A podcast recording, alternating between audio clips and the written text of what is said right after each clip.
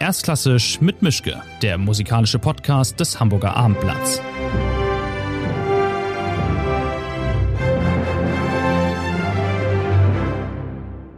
Schönen guten Tag zu einer neuen Folge von Erstklassisch mit Mischke. Heute sind wir zur Abwechslung tatsächlich mal wieder in der Redaktion und nicht in der Elbphilharmonie oder in der Staatsoper. Und mein Gast ist ein ganz besonderer, jemand, den man nicht nur in Hamburg kennt und schätzt und bewundert, sondern ich wüsste kein Land, wo es nicht so ist, wo ein Konzertsaal steht. Christoph von Dochnani, der Dirigent, der jetzt gerade in Hamburg war, um Konzerte mit dem NDR zu dirigieren und um eine Brahms-Medaille im Rathaus abzuholen, die er verdientermaßen bekommen hat. Er ist jetzt seit einiger Zeit äh, dann mal wieder hier in Hamburg für diese Konzerte, wohnt inzwischen in München, ist Jugendliche 90 und ich freue mich unglaublich, dass Sie hier sind. Schönen guten Tag, Herr von Donani. Guten Tag, freue ich mich auch sehr.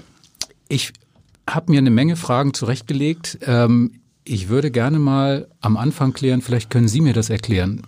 Dieses Etikett gibt es ja. Was ist eigentlich ein Star-Dirigent? Hat man was richtig gemacht, wenn man so genannt wird, oder was falsch? Oder ist das eine Kategorie, in der Sie gar nicht denken?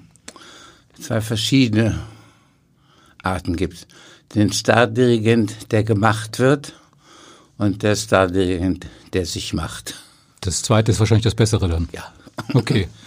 Würden Sie sich, wo würden Sie sich sehen? Der sich macht. Der sich macht. Ja, da würde ich unterschreiben.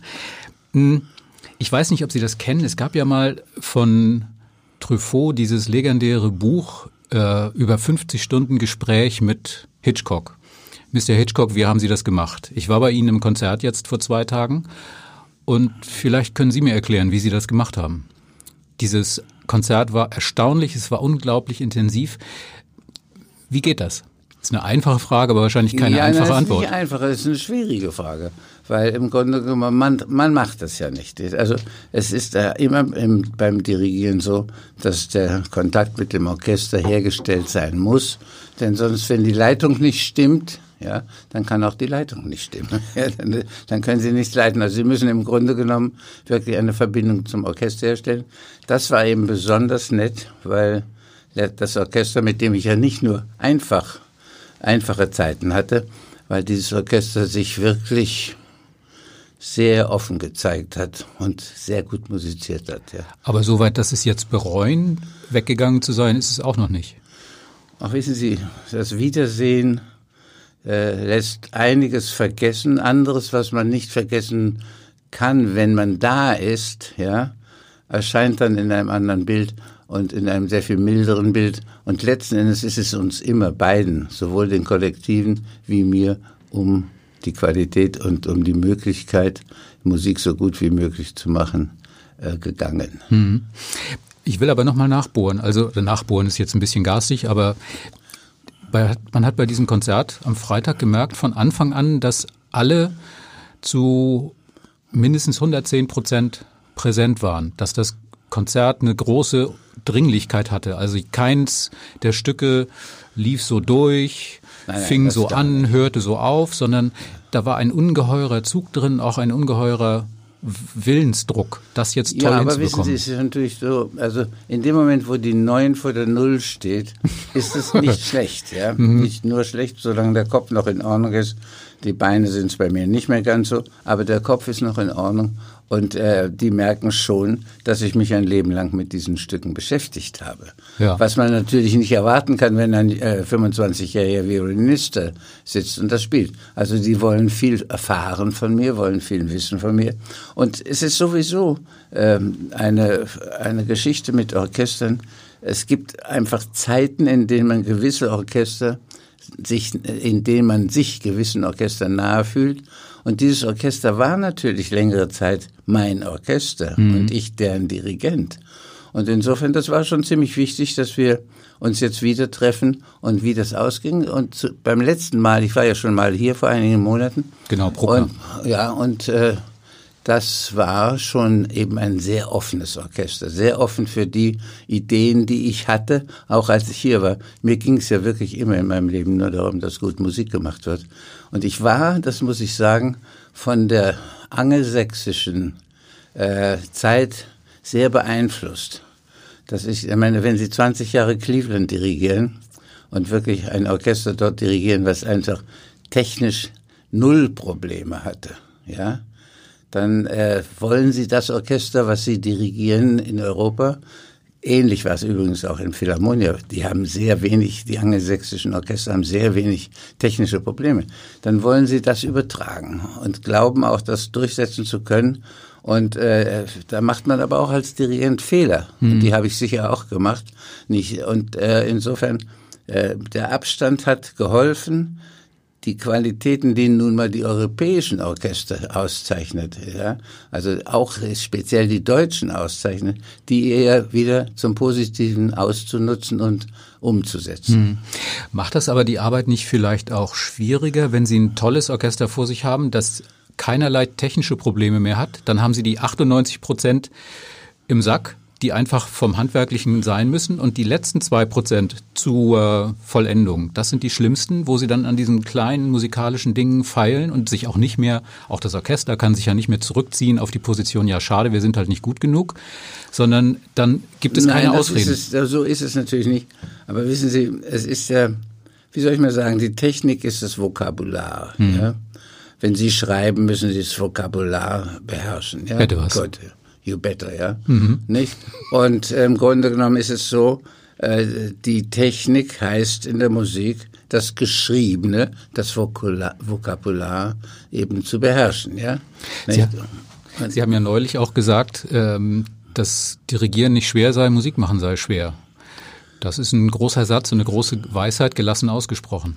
Ja, also ich meine, die Hände bewegen, solange man Arme hat, ist nicht schwer. Mhm. Ja wenn man musikalisch ist, wird man auch die Hände nicht falsch bewegen im Allgemeinen. Also ähnlich, wenn es gibt halt begabte Tänzer und Unbegabte. Mhm. Und dann gibt es Tänzer, die würden sie nie Herrn Neumeier anbieten können, wenn, er fort, wenn sie vortanzen.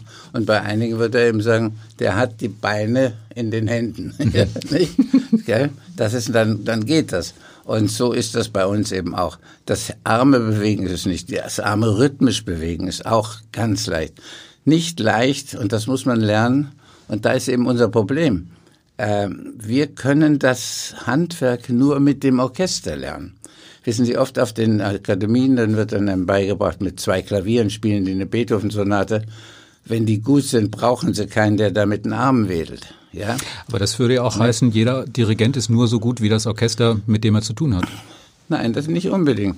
Nicht unbedingt. Aber der Apparat eines Orchesters das Auftakte, das Miteinander atmen. Zum Beispiel, Sie haben den Ligeti gehört. Jetzt mhm. der Anfang Ligeti, der ist eben ein Akkord. Das sind drei Noten, die er dann später eben sehr verwandelt mit größter, größter Raffinesse behandelt und äh, variiert.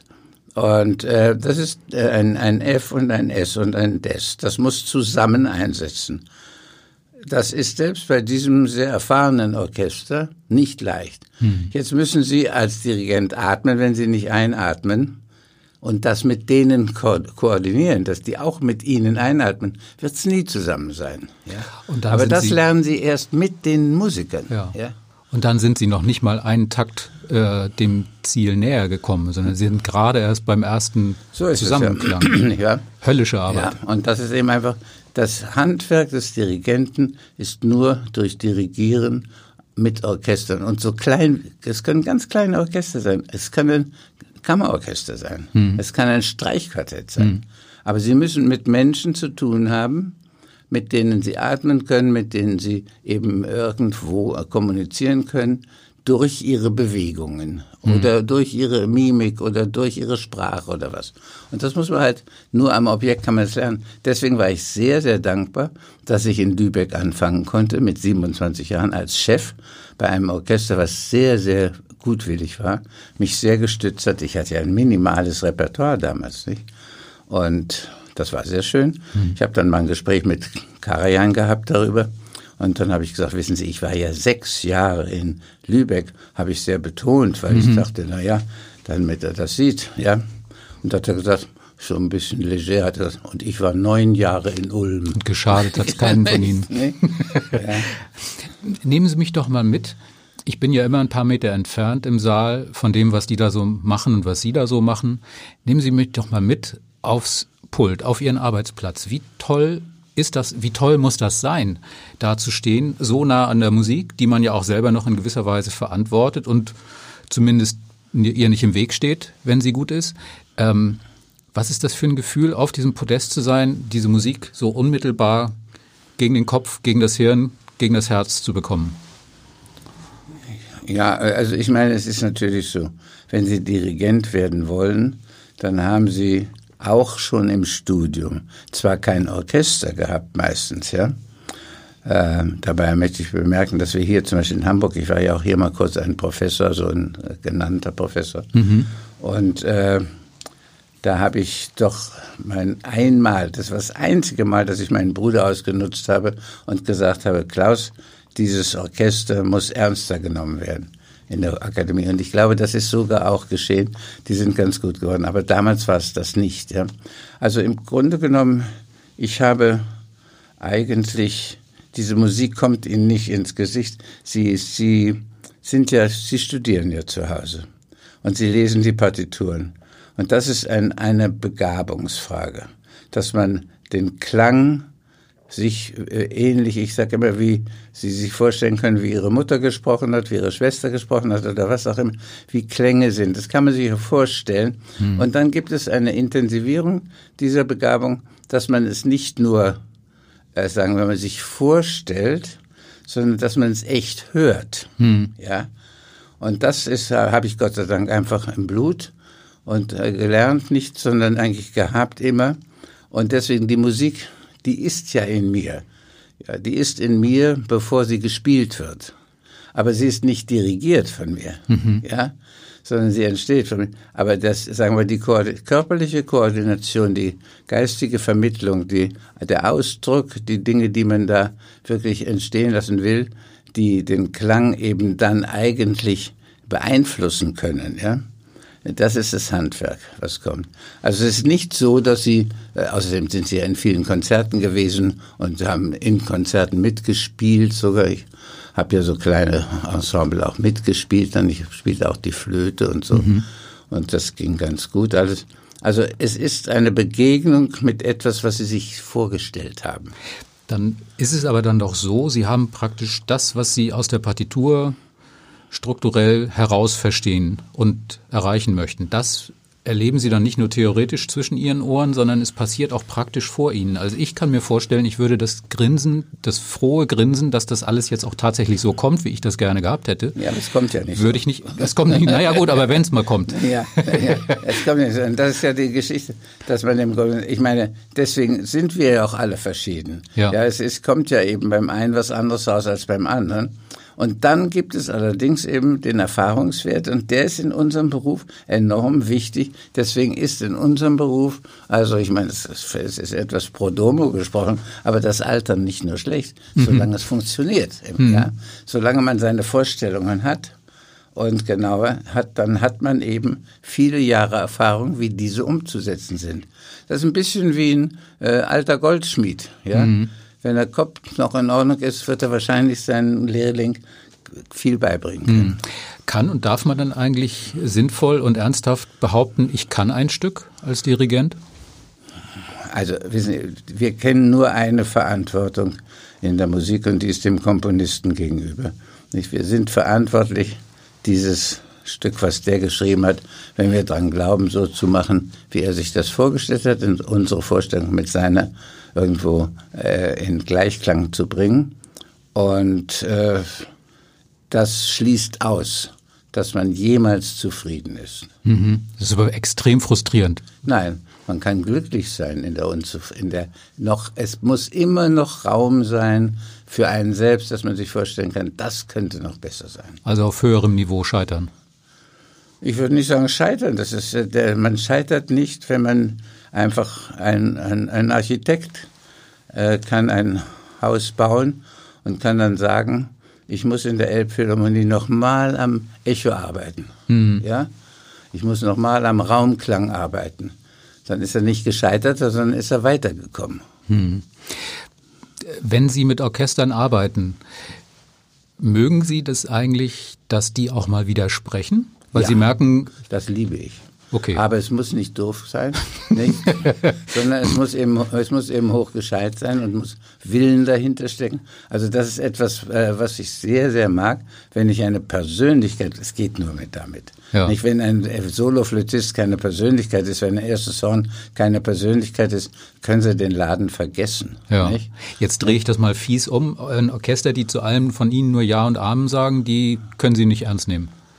Ja, die gibt's gar nicht. Ein gutes, die dirigiere ich ja nicht. Aha, okay. Also gute Orchester sind immer so, dass sie müssen ihre Meinung haben. Und ich, ich bin auch der Meinung, dass man als Dirigent zunächst einmal hören muss. Zuhören müssen, müssen sie, was, was wird angeboten. Also man muss ja aus dem, was da ist, etwas machen und nicht sich etwas wünschen, was nicht da sein kann. Melden sich eigentlich bei Orchester oder Intendanten bei Ihnen und sagen, es wäre so schön, wenn Sie auch mal zu uns kämen? Wie, wie läuft sowas ab? Sie haben einen bestimmten Stamm von Orchestern, bei denen Sie regelmäßig sind. Das sind die Besten. Und die nicht ganz Besten, die äh, Doch, gucken in die auch- Röhre. Gibt's auch mal, nein, gibt's auch schon mal. Aber sie natürlich, wenn Sie die Wahl haben und Sie haben richtig befreundete Orchester, die Sie lange, lange kennen und so, dann werden Sie sich eher bei denen mal wieder einmieten, als äh, eben bei Orchestern, die, denen Sie nur helfen sollen oder wollen, ja. Ja.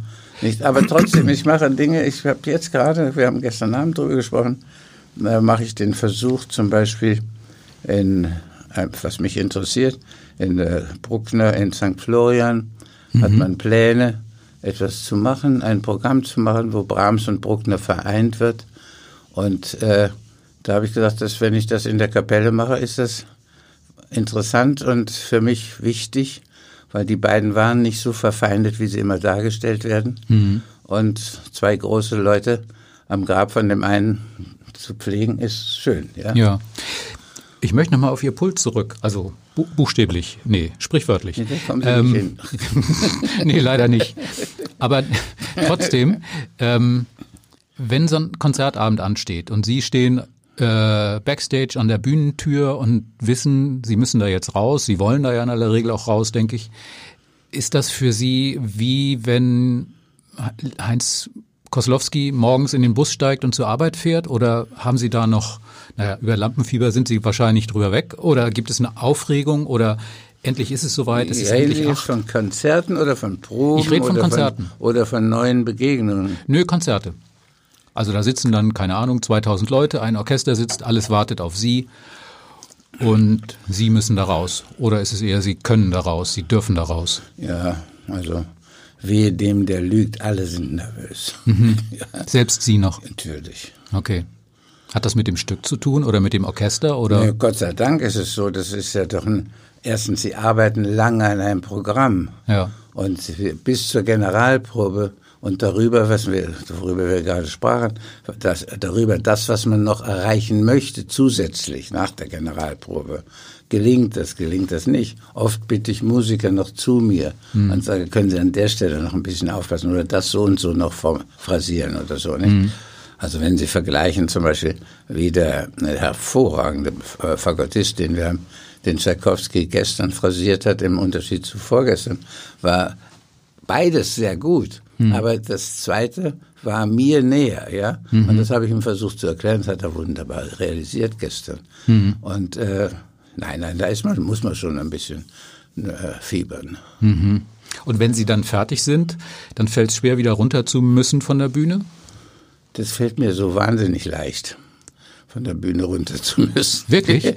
ja, weil es mir, für mich ist das anstrengend im Moment, aber es liegt an meinen Beinen, da könnte Ja. kein anderer was dazu. Ich hatte ja diesen Unfall und bin nicht in Ordnung, dass dadurch, das ist, der, der Applaus ist für mich das Anstrengendste. Ach Mensch, das tut mir jetzt aber leid.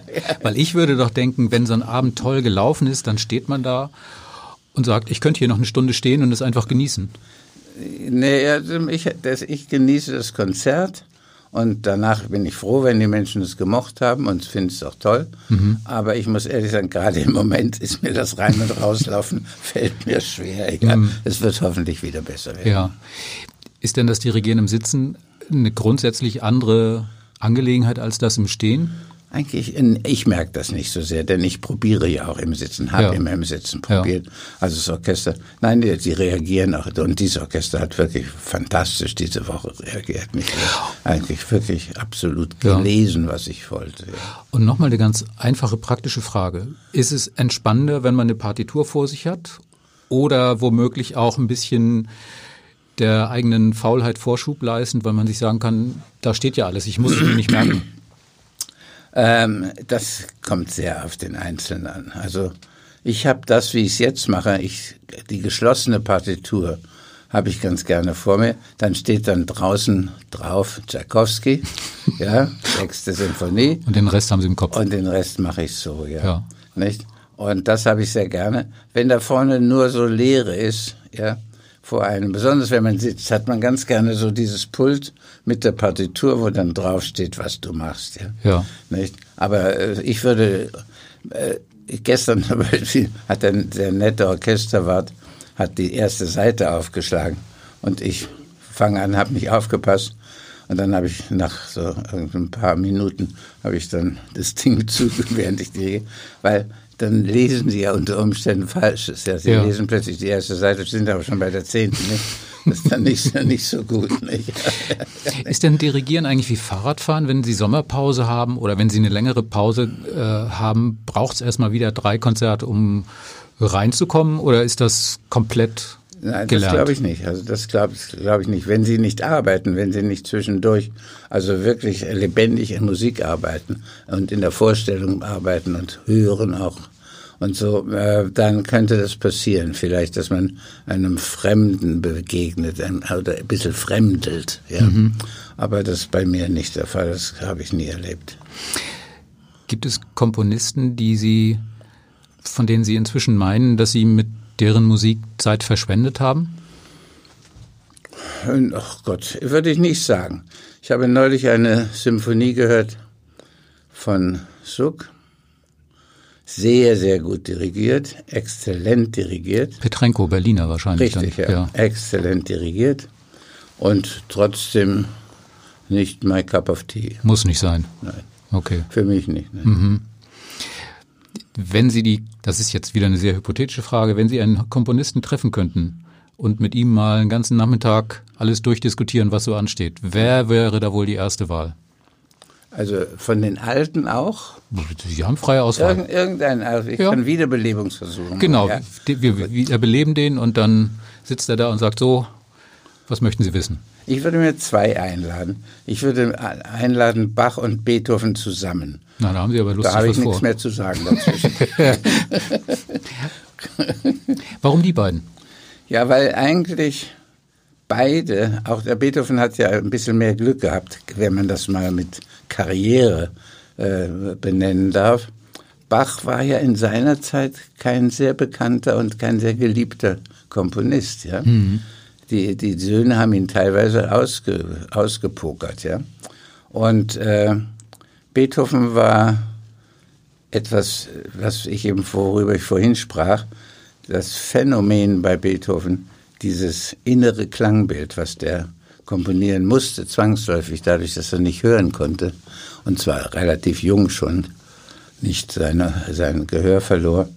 Ähm, wahnsinnig interessant, denn auch der Bach hat natürlich total aus dem Kopf geschrieben aber hat immer die Kontrolle gehabt durch wöchentliche Aufführungen eigentlich. Ne? Aber das sind ja vielleicht zwei Tragödien, die letztlich was Gutes hatten. Also Bach konnte machen, was er wollte, weil er frei von Erfolgsdruck war. Er musste ja. nur rechtzeitig liefern und er hatte keine, keine Konkurrenzsituation in dem Sinne. Und Beethoven hatte das fast tragische Glück, alles hören zu können, obwohl er in sich, obwohl er es nicht hören konnte und hat dadurch vielleicht viel radikalere Musik geschrieben als die, die er komponiert hätte, wenn er hätte hören können. Es sind ja, sehr relativ viele Konjunktive. Er hat uns aber, aber viel Probleme hinterlassen, der Beethoven. Und es ist ja so, wenn Sie also, sagen wir mal, eine Zeitung jetzt kriegen, eine Morgenausgabe von einer guten Zeitung, und äh, Sie müssten sie laut vorlesen, mhm. Dann brauchen Sie länger, als wenn Sie sie lesen. Mhm. Eindeutig. Wenn man spricht, braucht man mehr Zeit. Und Beethoven hat uns diese Metronome hinterlassen, ja, wo die Menschen nun sich also die Köpfe heiß rennen. Neulich war ein Artikel, hat sich Bahnbäum zugeäußert. Überschrift bestimmt nicht von Bahnbäum, sondern von der Redaktion irgendwie. Mhm. Vergesst die Metronome. Das ist eine schwachsinnige Überschrift gewesen. Mhm. Ja? Denn im Grunde genommen kann man natürlich nichts weniger tun und sollte man nichts weniger tun, als die Metronome bei Beethoven vergessen. Die Relationen sind vielleicht andere. Wenn, wenn man im Kopf Musik ablaufen lässt, läuft sie schneller. Hm. Ja? Und insofern kann es sein, dass wir bei Beethoven nicht das tun müssen, was zum Beispiel Menschen wie Leibowitz oder auch später Gielen zum Beispiel mit bestem Gewissen getan haben. Hier steht so und so und das mhm. muss man auch schreiben. Das Tempo, das ist nicht der Fall bei Beethoven, meiner Ansicht nach. Außerdem hat Beethoven enorm viel Flexibilität komponiert, die er nicht total niedergeschrieben hat, ja, mhm. im Sinne von sogar gewissen Robati in diesen Tagen. Und darin hat der Artikel, was Barenboim gesagt hat, in vielem sehr recht gehabt. Aber vergesst die Metronome ist falsch. Deswegen würde ich Beethoven gerne fragen, sagen Sie, haben Sie, könnten Sie mal freundlicherweise das nochmal metronomisieren mhm. für uns? Denn das ist ziemlich falsch und ziemlich schnell. Mhm. Da würde er sagen, ich verstehe gerade nichts, ich höre Sie nicht. Ja, ja, ja, richtig. Ja, ne? ja, dann haben wir, gibt ja dann auch eine Kommunikationsmöglichkeit. Aber wie dem auch sei. Nein, aber mal im Ernst, da sind wir ja wieder bei der bei dieser Thematik, dass man doch tunlichst das machen sollte, was in den Partituren steht. Dafür sind sie dann doch sehr zu haben. Absolut. Also Ausgangspunkt ist die Partitur und nochmal die Partitur und zum dritten Mal die Partitur. Und dann ist die Koordination mit den Gegebenheiten da. Hm. Das heißt, der Saal spielt eine Rolle, die Musiker spielen eine Rolle, das Ensemble spielt eine Rolle, es spielt eine Rolle, in welcher Stimmung man selber ist, in welcher äh, Periode des Lebens man steht, was man wichtig findet in der Musik, was man weniger wichtig findet in der Kunst. Und so diese Dinge spielen dann eine große Rolle. Und das alles unter einen äh, sagen wir mal, Hut zu bringen, ist die Aufgabe. Mhm. Weil Sie das Stichwort Saal gegeben haben. Wie ist denn Ihre Meinung jetzt, Ihre Meinung jetzt zu, wir haben jetzt drei Jahre Elbphilharmonie gerade mal rum. Wie sehen Sie das jetzt als nicht mehr ganz Hamburger? Sie wohnen ja jetzt in München. Wie kommt das bei Ihnen an, was hier so passiert? Also ich weiß ja nicht, was sonst so viel passiert hier, weil ich nicht in den Konzerten bin zum großen Teil. Ich habe also wenig gehört. Ich habe Proben einiges gesehen. Ähm, ich bin fest überzeugt, dass es eine exzellente Halle ist. Ich bin fest überzeugt, dass die Akustik manageable ist, total. Also ich habe, äh, wissen Sie, wir haben ja doch als Dirigenten so fast in allen großen Sälen der Welt gespielt, auch in mehreren Toyota-Sälen. Mhm. Ja. Und der eine hat das als Vorteil und der andere hat wieder ein anderes Vorteil. Aber ich bin der Meinung, dass diese Halle für äh, vielleicht eine kleine, ich wäre für eine kleine, wie soll ich mal sagen, äh, nicht eine Inspektion des, des Halles. Mhm. Ja? Ich wäre für eine Inspektion des Halles, ich könnte mir ein bisschen äh, mehr Raum vorstellen. Ja? Und, äh, aber die, die Halle zu formulieren mhm. und sich in ihr wohlzufühlen, für ein erfahrenes Orchester, einen erfahrenen Dirigenten, die auch Touren kennen, in vielen Sälen gespielt haben, ist es eine wunderbare Halle. Mhm. A priori schon mal. Mhm. Aber ich hätte so, ich weiß nicht, wie es Ihnen gegangen ist, die Trompete in Unanswered Question zum Beispiel. Mhm. Am Anfang, die könnte eine Spur mehr, eine Spur mehr Raum kriegen im mhm. Klang, ja. Und äh, daran würde ich ehrlich gesagt arbeiten. Das heißt nicht, dass man sich, dass man das ungenügend findet. Aber das Gute kann man immer noch verbessern. Hm.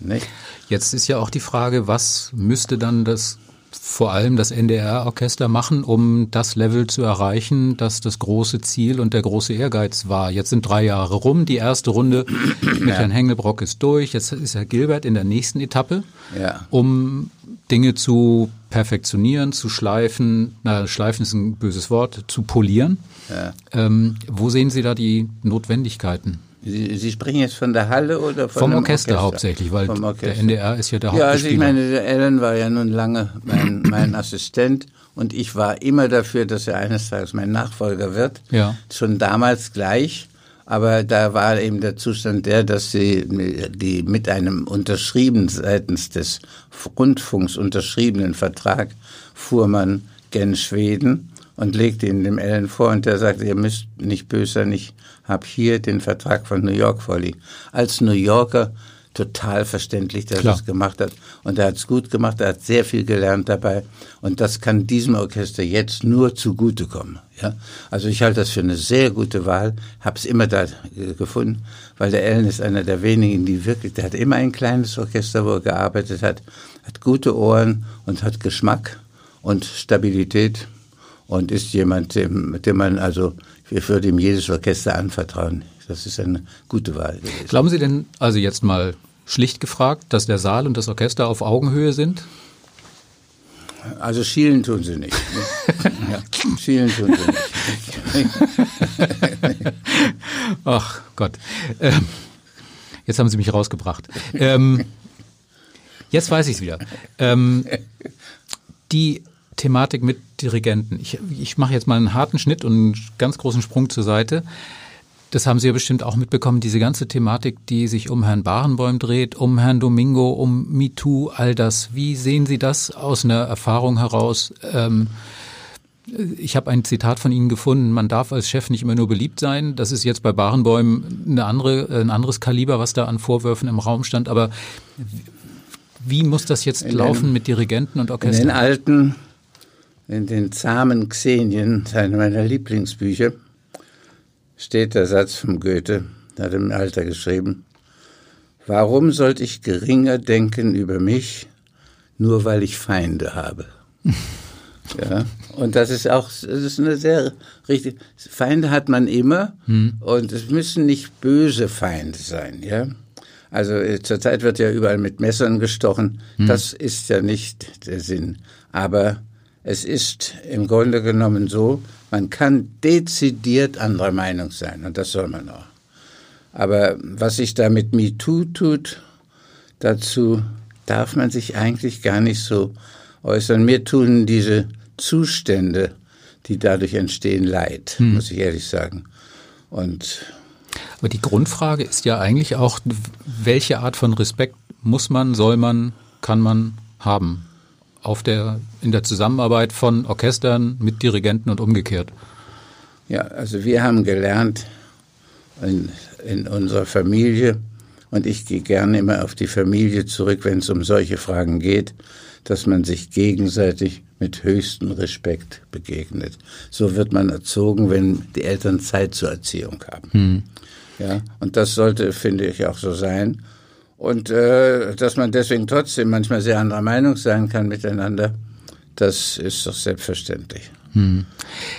Ich mache noch mal eine Kehrtwende ähm, zu wieder einem anderen Thema. Wir haben jetzt 2020. Wir haben ein Deutschland, in dem äh, Rechtspopulisten äh, sehr präsent sind im Alltag, präsenter als sie es verdient haben und präsenter als es gut ist, denken viele. Nun kommen Sie aus einer Familie, wo man sich also geradezu dynastisch gegen diese Einwände äh, gegen eine freie Gesellschaft gewendet hat und ähm, wie beurteilen Sie das jetzt? Ist das jetzt die Zeit für Künstler, sich einzumischen?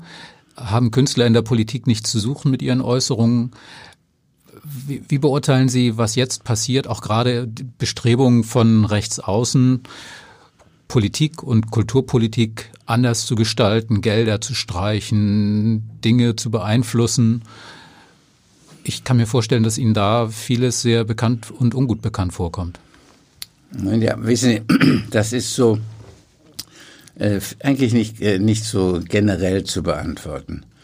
Wenn wir mal davon ausgehen, dass wir primär über Kultur reden, ja, so muss man zunächst, wenn man den Leuten, die rechts außen stehen, äh, wenn die von Kultur reden, dass sie von etwas anderem reden als wir. Kultur ist bei uns äh, a priori verbunden mit der mit dem Gedanken geistiger Freiheit. Ja. Toleranz. Toleranz. Geistiger Freiheit und Toleranz. Aber Freiheit ist das große Problem unserer Zeit. Freiheit kann eben auch sehr missbraucht werden und wird teilweise sehr missbraucht. Und deswegen bin ich der Meinung, es müssen sich die Leute und die Menschen, die sich mit der Kultur ernsthaft befassen, sehr wohl einmischen, weil nämlich Kultur, gerade Kultur uns lehrt, die Grenzen der Freiheit äh, zu erkennen. Der Mensch, Kultur, Kunst, alles, was wir täglich tun, braucht Form. Und die Form ist gesetzt und ist Gesetz. Und ich habe jetzt gerade von meinem Bruder geschickt gekriegt, dieses äh, Buch vom Canetti, Canetti, äh, vom Canetti äh, in Masse und Macht, ja. Über den Dirigenten. Nicht über den Dirigenten, Stelle, ja. ja. Es, also die Grenzen der Macht ergeben sich eigentlich durch Erziehung, die Erkenntnis der Grenzen durch Erziehung. Und ich glaube, dass unser ganz großes Problem ist, dass für Bildung und Erziehung einfach auch von ob rechts, links, oben, unten Parteien zu wenig getan wird und zu wenig ernsthaft darüber nachgedacht wird. Wir haben immer so Äußerungen, wir tun alles für Bildung und die Bildung und die Bildung, das sagen sie alle. Mhm. Und besonders vor den Wahlen sagen sie es, mhm. ja. Und dann hinterher ist es ein bisschen anders, weil einfach die de facto die, die wie soll ich mal sagen, die, die praktischen Zwänge sehr groß sind. Und dann ist immer der Klingelbeutel ein bisschen zu klein für die Kultur. Mhm. Und dann versucht man manchmal vielleicht auch, und das ist böse, über die finanziellen Bereiche äh, die kulturelle Freiheit einzuschränken. Ja? Aber die kulturelle Freiheit ist eine, ist eine in sich eingeschränkte Freiheit.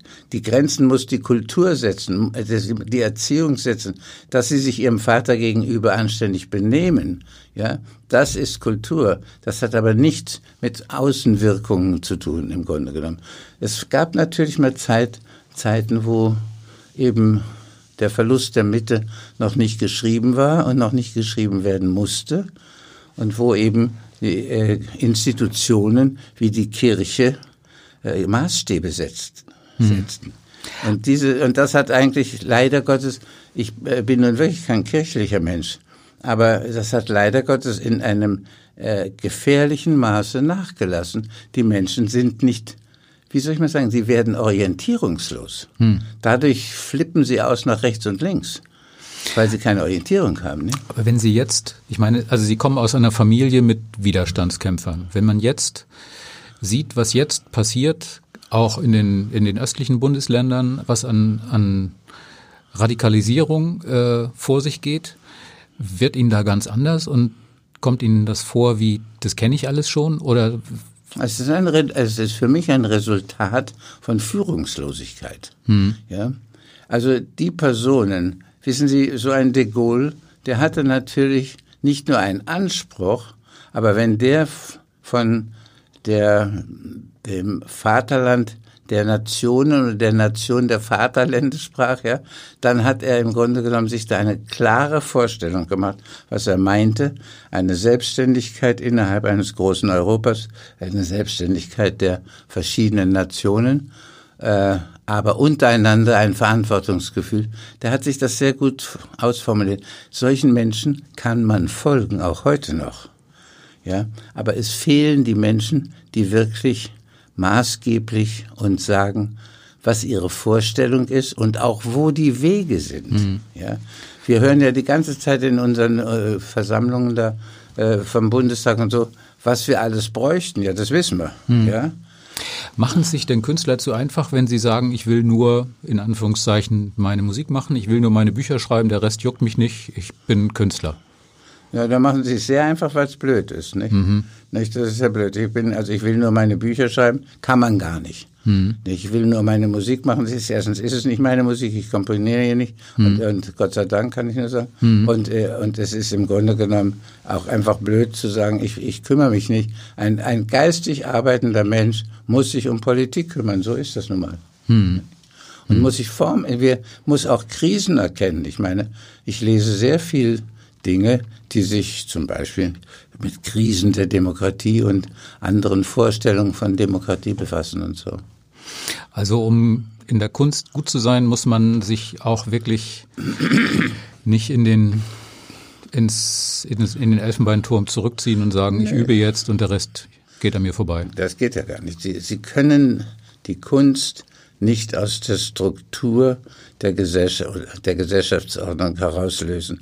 Und das Problem ist sicherlich das, dass wir in einer wirklich totalen Konsumgesellschaft leben.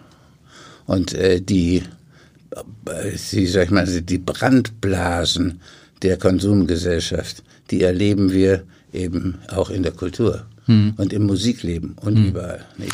Und wenn jetzt Menschen zu Ihnen kommen, vor oder nach einem Konzert und sagen, machen Sie mir einen schönen Abend, alles andere interessiert mich nicht, ich möchte mich nur gut unterhalten und Musik ist für mich so eine angenehme Beschallung von Feierabend, das wäre zu kurz, oder?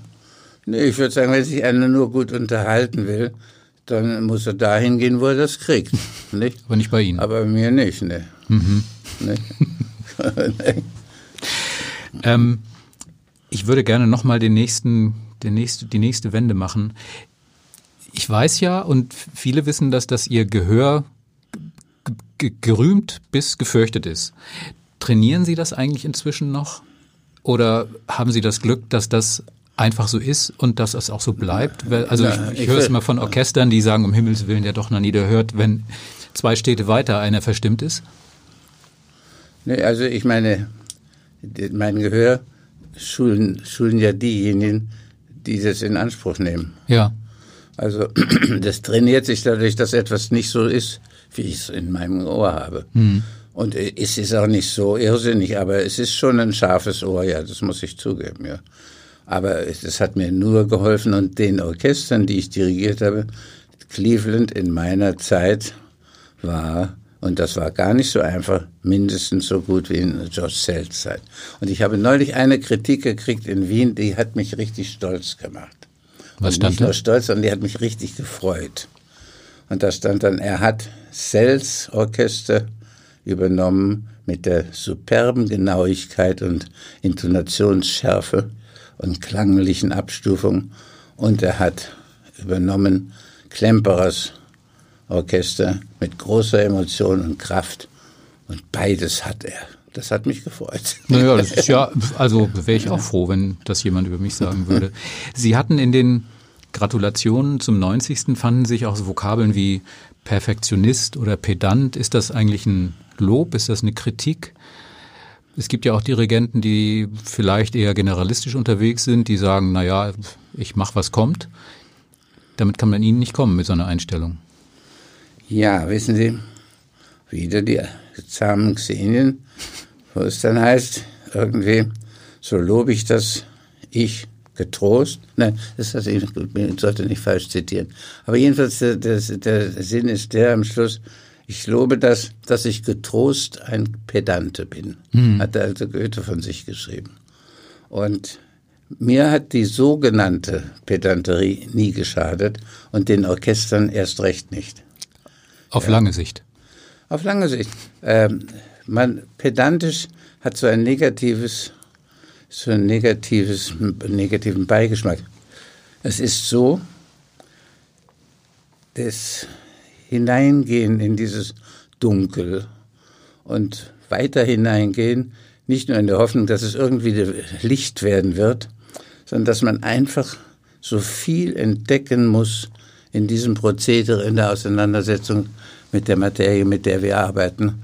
Das ist nicht pedantisch, das ist Genauigkeit, das ist Forschungstrieb, das ist Wissenschaft, das ist auch emotional erkennen, wie weit kann ich gehen, wo kippt es um.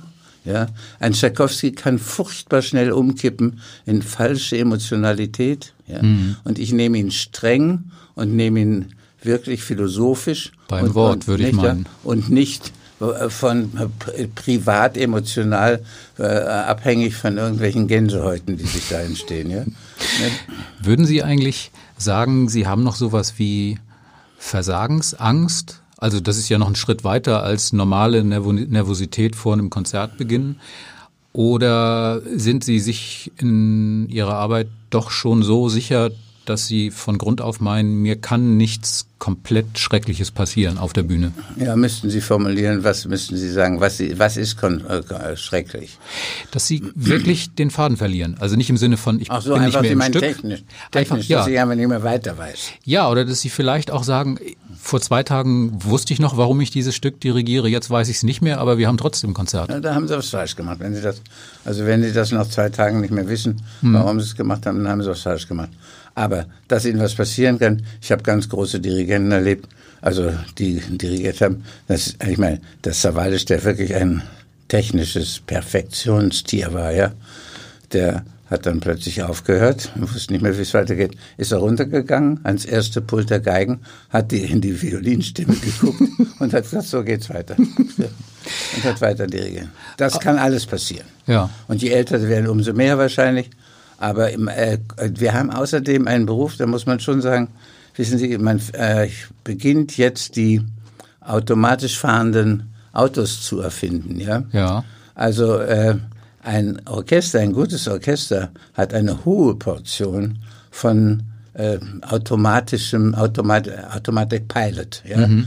Also Sie werden in einem, zum Beispiel im dritten Satz des Tchaikovskis, wenn Sie die Finger wegnehmen, erstens wird es manchmal sogar besser dadurch und zweitens ist es absolutes Orchester, weiß, was es spielen muss. Nicht? Es gibt ja diese schöne legendäre Aufnahme von Bernstein, so eine Videoaufnahme bei einem Konzert, wo er, das hat er ja öfter gerne mal gemacht, Hände runter und nur mit den mit den Augenbrauen und den Augen dirigiert und es funktionierte bestens. Ja. Das muss man die Augen auch noch weglassen sogar. also ein richtig toller Dirigent ja. muss eigentlich nur in den Saal kommen und dann läuft schon alles. Äh, da ist ein bisschen was dran. Ich meine, der Bernstein hat zum Beispiel Rosenkavalier Vorspiel zum dritten Akt, hat der, hat der äh, angefangen und das ist wirklich ein tricky Piece, also ein mhm. schwieriges Piece, Stück.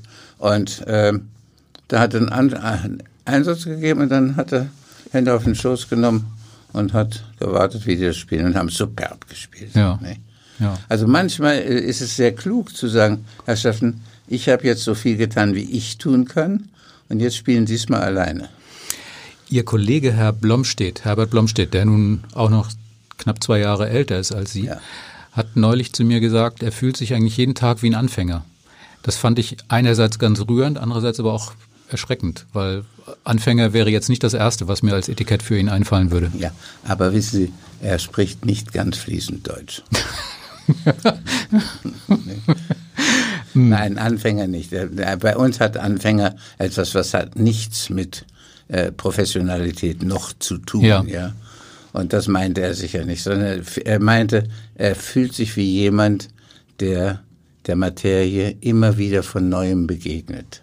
So muss es dann sein, dass jeden ja, Tag ne? wieder. Das meinte er, aber ich äh, bin ganz sicher, dass er sich nicht wie Anfänger fühlt. Okay. Können Sie sich eigentlich vorstellen, einfach aufzuhören, dass Sie morgens aufwachen und sagen, nö, jetzt ist gut? Das hängt von meinem Herzen ab. Naja, also jetzt mal von medizinischen Dingen abgesehen, einfach das von der. nicht absehen. Das ist das Wichtigste. trotzdem, ich versuche es mal trotzdem. Können Sie sich denken, Sie sind bei bester Gesundheit, alles ist äh, im grünen Bereich und Sie sagen sich dann eines Morgens, nee, ich fühle es nicht mehr, ich, ich brauche es nicht mehr, ich muss es nicht mehr und ich kann mich jetzt auch in den Garten setzen und ist genauso schön. Ja, also Sie können ja sich auch vorstellen, dass Sie irrsinnig verliebt heiraten und dann sagen eines Tages, ich fühle es nicht mehr, ich kann mich jetzt lieber in den Garten setzen. Haben sie Pech gehabt. Ist doch so. Bis wann sind Sie eigentlich verplant in Ihrem Kalender? Ich habe mich noch nie verplant. Ich habe geplant. Okay, bis wann haben Sie geplant in ja. Ihrem Kalender? Ja, immer mal wieder was. Ich mache nicht mehr so viel, weil ich einfach auch physisch das nicht mehr kann. Mhm. Und äh, mache nicht mehr so viel. Aber Gott sei Dank, die Dinge, die ich mache, gelingen mir toi, toi, toi bislang sehr gut. Und was steht da so in nächster Zeit an? Da steht äh, eine, also es sind immer wieder die kleinen. Da ist Paris, da ist London, da ist Boston, ja. wenn ich die Reise gut machen kann. Äh, da ist dann eben äh, München war sehr schön. Ich habe zum, nach langer Zeit zum ersten Mal wieder Bayerischen Rundfunk dirigiert. Dann Wiener Philharmoniker, das sind alles die Orchester, Tonhalle, Westdeutsche Rundfunk. Nehmen Sie da eigentlich noch Bestellungen entgegen, was das Programm angeht, oder Ja, machen die, die was die meistens wollen. Meistens sind die, äh, da ist doch sehr entgegenkommend. Ja. Aber wenn jetzt einer sagt, äh, könntest du nicht bei uns das und das machen und ich mag das Stück gerne, dann mache ich es halt. Ne? Ja, okay. Ähm, wenn Sie jetzt bei Ihren Konzerten auf junge Künstler treffen, gibt es da Dinge, die Sie ihnen traditionell und quasi automatisch als Ratschlag mit auf den Weg geben?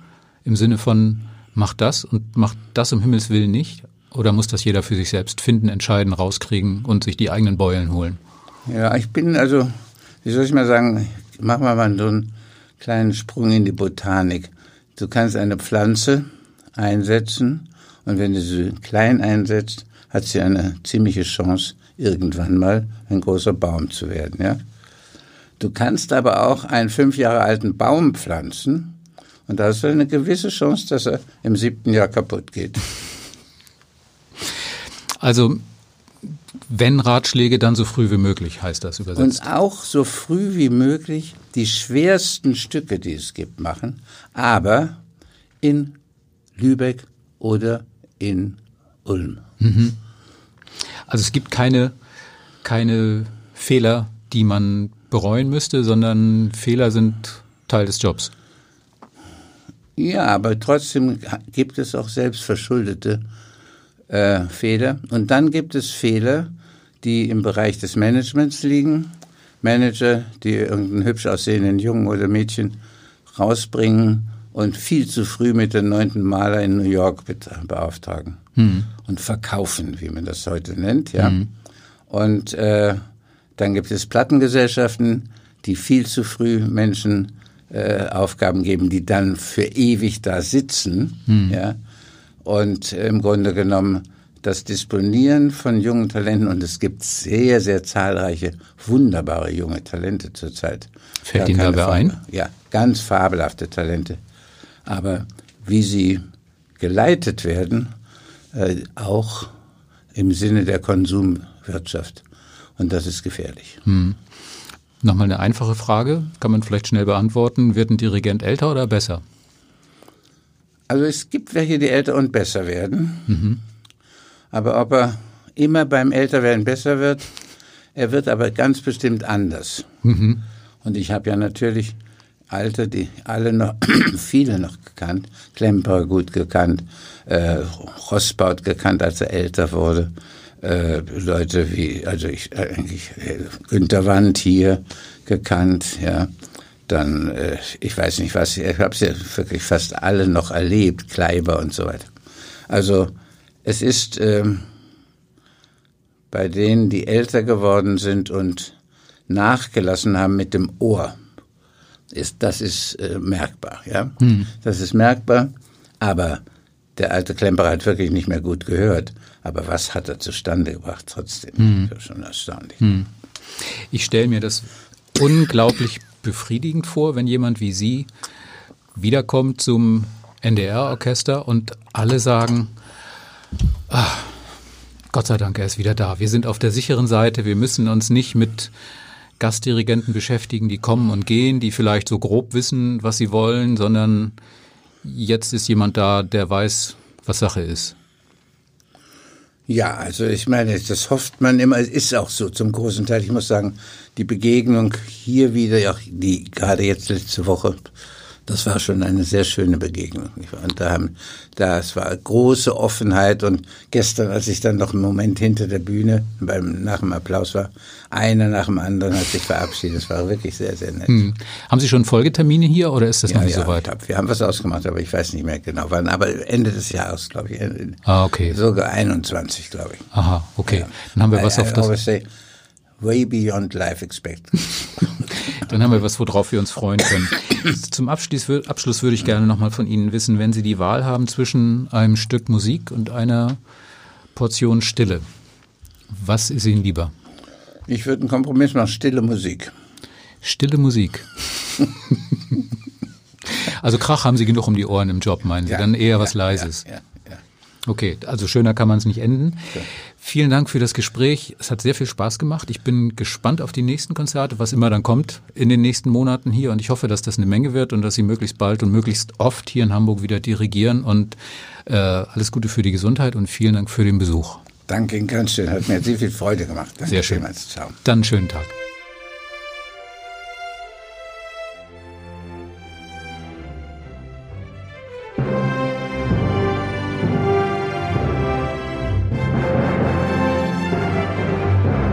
Weitere Podcasts vom Hamburger Abendblatt finden Sie auf abendblatt.de slash podcast.